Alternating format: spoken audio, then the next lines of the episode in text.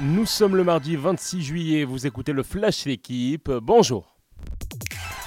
Ouvrons grand les Jeux. Paris 2024, c'est dans deux ans. Le slogan des JO parisiens est tombé hier. Le quotidien consacre aujourd'hui 20 pages sur son organisation.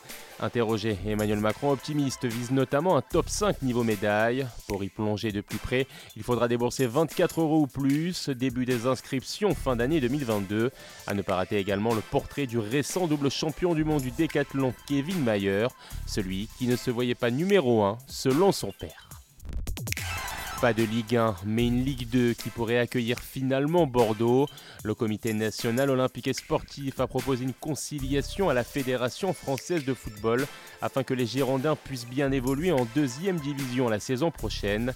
Des Bordelais rétrogradés en troisième division en juillet par la DNCG, gendarme financier du foot.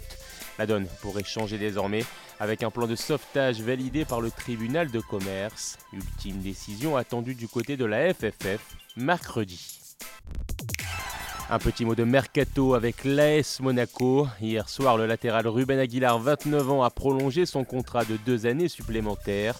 Du côté des départs et selon le quotidien, le défenseur Benoît Badiachil, 21 ans, est sollicité grandement par le FC Séville.